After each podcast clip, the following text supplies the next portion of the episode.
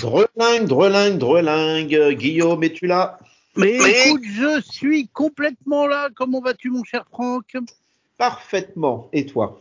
Eh bien, écoute, moi, je vais parfaitement bien, mais, mais je suis tintouiné. Je suis tintouiné parce que depuis le module de la semaine dernière, je voulais absolument faire un mea culpa pour notre nouvel épisode de Ami le podcast sur Ami la radio des nouvelles technologies parce que j'ai dit une grosse bêtise dans notre dernier enregistrement et tu ne m'as pas relevé. Et c'est normal parce que tu n'étais pas au courant de l'info mais en fait j'ai confondu. Bon c'était pas grave parce que l'info globale était bonne mais j'ai confondu le patron d'Amazon avec euh, Jeff Bezos avec euh, euh, l'autre euh, Zouave, tu sais quand je t'ai parlé des lancements de satellites Musk, avec Elon Voilà Musk. Mais en fait, j'ai dit une bêtise, j'ai dit que c'était Elon Musk qui avait choisi Ariane. Non, c'est Amazon et Jeff Bezos qui a choisi Ariane pour envoyer, euh, pour faire 18 lancements pour une constellation de satellites sur la, la télécommunication par satellite. Voilà, donc j'ai inversé les deux personnages. Ça m'arrive parfois dans ma tête tellement quelque part ils, ils Ouais, sont proches et pourtant pas. Mais voilà, je voulais faire mon mea culpa. Tu tu t'as confondu un maître du monde avec un autre maître du monde. Voilà, j'ai confondu un maître du monde avec un autre maître du monde. Donc c'est bien Amazon qui va utiliser Ariane Espace pour 18 lancements de satellites pour une, con- une constellation de télécommunications. Et c'est sur ce sujet-là en fait que je voulais te lancer parce qu'on en a parlé un peu la semaine dernière, mais moi je voulais te demander ce que toi tu pensais de l'avenir de ces réseaux d'Internet par satellite. Alors on rappelle que l'utilité c'est que du coup, ça couvre des parties qui peuvent être en zone blanche, même chez nous ou ailleurs dans le monde, mais par contre, c'est cher. Et puis, c'est un peu comme, euh, technologiquement, c'est un peu comme à l'époque, on s'abonnait à CanalSat ou compagnie. Il faut que tu te mettes euh, une petite euh, parabole euh, sur ton toit pour récupérer le signal du satellite pour surfer sur Internet. Je voulais avoir ton avis philosophique sur la chose Mais par rapport à nos opérateurs télécoms qui, eux, utilisent la Terre et Ouais. mettent des antennes partout. Philos- philosophique, euh, je sais pas, mais après, si tu, je, vais, répondre à ta question, puis après, si tu veux, on pourra parler du, sujet des lanceurs spatiaux, qui est un sujet passionnant et je- j'aurai deux trois mots là-dessus. Euh, Sur les sur les constellations de satellites, ben, je trouve que que d'une façon euh, générale, c'est très intéressant de se dire que euh, on va pouvoir avoir des télécoms partout sur la planète. Après, les méthodes utilisées sont un peu gênantes, je trouve, parce que mettre euh, sur des orbites variées des dizaines de milliers de satellites, euh, puisque le principe de ces constellations, hein, c'est de mettre, pour Starlink par exemple, je crois que le programme complet doit contenir euh, 30 000 ou 40 000 satellites. C'est c'est absolument gigantesque. Euh, et donc, ça me fait un effet bizarre. Donc, euh, j'imagine que, que les risques sont calculés, mais ça me fait bizarrement penser à Gravity. Tu te souviens du film de du film Gravity ou pas? Tout à fait, tout à fait. Et nous allons parler aussi de, pollution de l'espace, je suppose. Eh ben, ben, tout à fait. C'est-à-dire que j'ai l'impression qu'il y a quelque part une pollution. Donc, c'est une pollution lumineuse déjà, euh, qui est très souvent citée par les astronomes, qui expliquent que des constellations de satellites euh, réduisent considérablement la, qualité de vision de l'espace. Euh, mais j'ai l'impression aussi qu'il y a une espèce de, pollution là-dedans, en occupant un, un espace commun euh, comme ça pour un usage privé de façon massive. Et j'avoue que ça me met, euh, ça me met un petit peu euh, mal à l'aise. J'ai, j'ai, voilà, j'ai, j'ai l'impression, j'ai, l'impression vraiment que qu'il y a une privatisation non consentie ou non consensuelle, non totalement consensuelle d'un commun très important qui est ce qu'il y a juste au-dessus de l'air que nous respirons.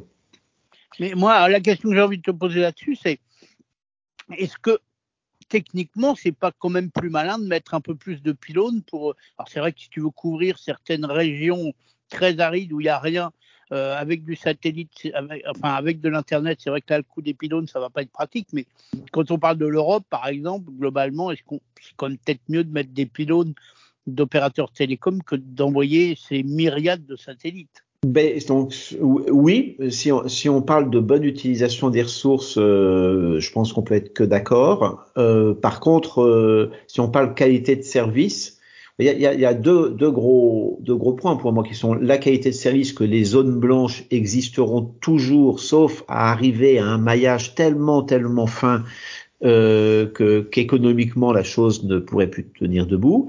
Euh, et puis il y a un deuxième sujet qu'il faut pas oublier par les temps qui courent, qui est euh, qui est le sujet géopolitique, c'est que c'est que le maillage d'un territoire est quelque chose qui peut être euh, désactivé, désactivé par un État, par un agresseur, par, un, par une organisation terroriste, hein, alors que hum, désactiver, en tout cas de cette façon-là, un maillage qui se fait par l'espace devient complètement impossible. Et d'ailleurs, on, on l'a vu là euh, quand Monsieur Musk a envoyé des camions avec des antennes Starlink récemment en Ukraine. Hein, euh, et ça a permis de de rendre les télécommunications non arrêtables sur l'ensemble d'un territoire.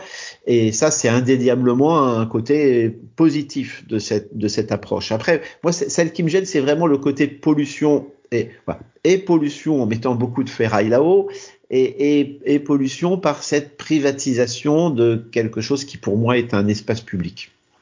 Et puis surtout, euh, ce sera que les très riches qui pourront monter leur réseau et même des, des opérateurs comme nos opérateurs télécoms n'auront jamais les moyens de monter un réseau comme le feront euh, euh, Jeff Bezos ou l'autre, notre autre compère. C'est fort probable. C'est fort probable.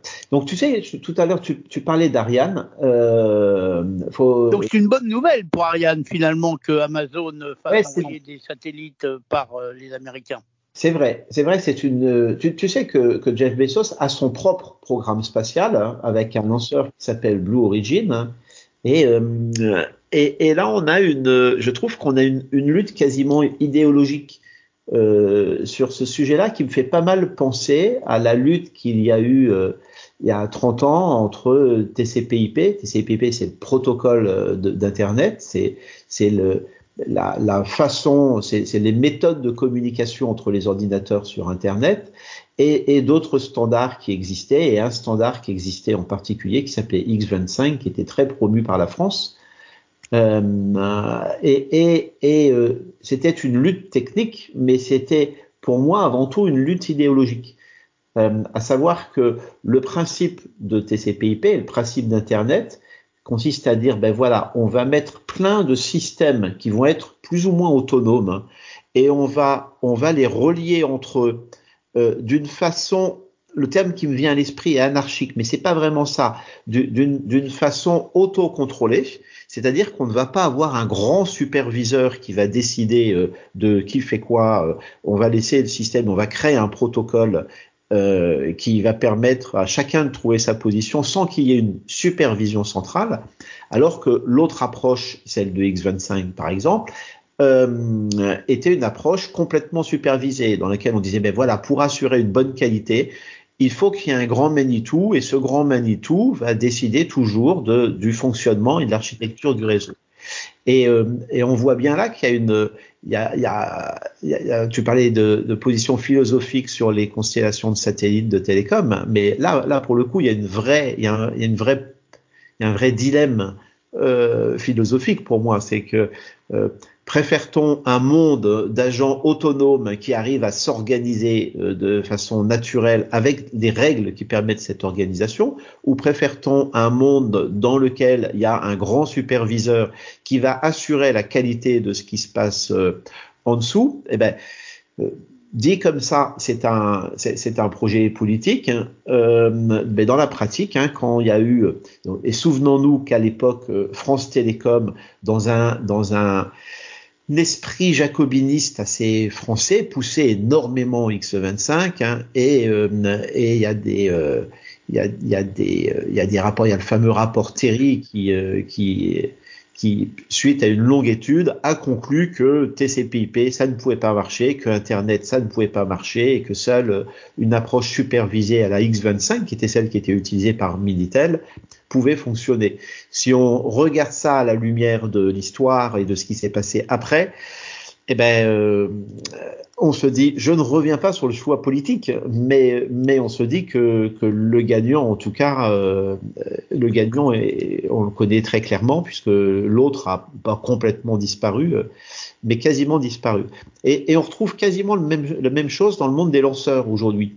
Euh, C'est-à-dire qu'il y a des gens qui ont une approche, euh, voilà, on, on, va bien réfléchir, on va tout penser et on va tout simuler, on va tout calculer, et puis, in fine, on va fabriquer un lanceur qui se rapproche de la perfection. Euh, historiquement, c'est la démarche d'Ariane Espace. C'est également la démarche de Jeff Bezos sur son projet Blue Origin.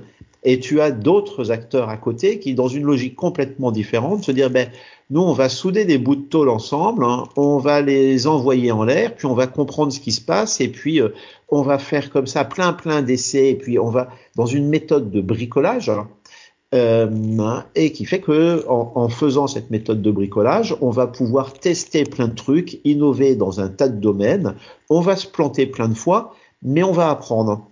Et donc ça, c'est la démarche euh, chez SpaceX d'Elon de, de, Musk.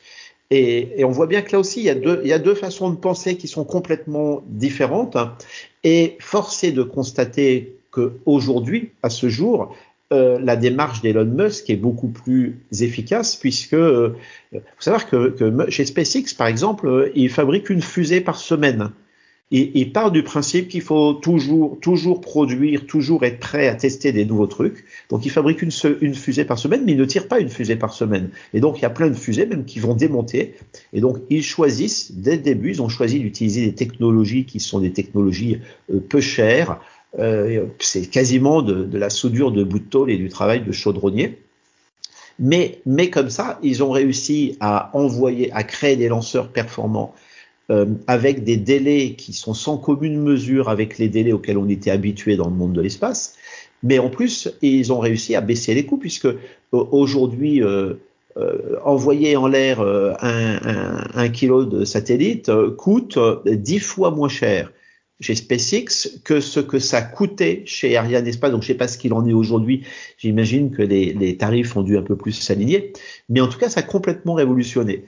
Et donc, on voit comment comment des débats qui peuvent être, qui peuvent sembler techniques, en définitive, sont issus de façons de penser et sont issus de, visions philosophiques qui sont, qui peuvent être très différentes et induisent des, visions philosophiques qui sont également très différentes. Voilà. Et donc, j'ai tendance à croire que, que la sociologie et la technologie se regroupent, se rejoignent extrêmement souvent.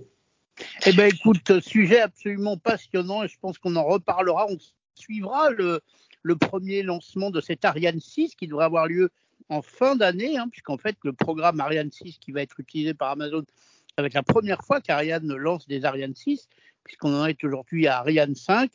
Mais bon, je pense que la fiabilité sera au rendez-vous. C'est aussi ça que qu'on peut louer à Ariane, c'est que ce lanceur est, le plus fiable du monde, si je ne dis pas de bêtises. Ouais, euh, je, je, pense que c'est encore le cas, mais, mais ce qui intéresse des gens qui, euh, qui font des tirs comme ça, c'est pas tant la fiabilité, c'est le rapport entre le, le, prix et la fiabilité. Donc euh, voilà, calcul, calcul complexe. Et tu sais, pour finir, pour finir sur le sur le sujet, qui a pas mal, on en, on en parle peu, hein, mais il y a plusieurs startups françaises qui travaillent sur ces sujets. Euh, moi, j'ai côtoyé récemment plusieurs projets de startups qui veulent créer des lanceurs et qui veulent créer des lanceurs lourds. J'ai rencontré des entrepreneurs qui m'ont expliqué que que, que le spatial, c'était beaucoup plus simple qu'on pouvait imaginer et que faire un lanceur, c'était quelque chose de d'assez simple. C'est amusant parce qu'il y a une expression, euh, il, y a, y a, y a, une expression américaine hein, qui dit euh, quand on veut dire que quelque chose n'est pas compliqué, on veut dire que ça n'est pas de la rocket science, donc de la de la science des fusées. Ben, il semblerait que la science des fusées soit pas du tout de la science des fusées et que ce soit plus simple. Hein. Et d'ailleurs, ce sont des initiatives qui sont favorisées par le par le CNES qui, euh, qui pousse des, des, gens à faire de l'essaimage et qui pousse les gens à utiliser même des brevets du CNES euh, pour, pour multiplier les initiatives et les projets. Oh, il est fort possible qu'on ait dans quelques années des lanceurs privés français créés par des startups. C'est c'est complètement imaginable parce que ça semble pas être si compliqué que ça. Ok, génial, mon cher Franck. Je rappelle à nos auditeurs et nos auditrices que si vous voulez euh, nous proposer un sujet euh, pour nos causeries toujours passionnantes avec Franck, 01 76 21 18 10, il est toujours là. Mon cher Franck, euh, je te dis à la semaine prochaine pour de nouvelles aventures. À la semaine prochaine, Guillaume. bye bye, et encore merci de ces causeries.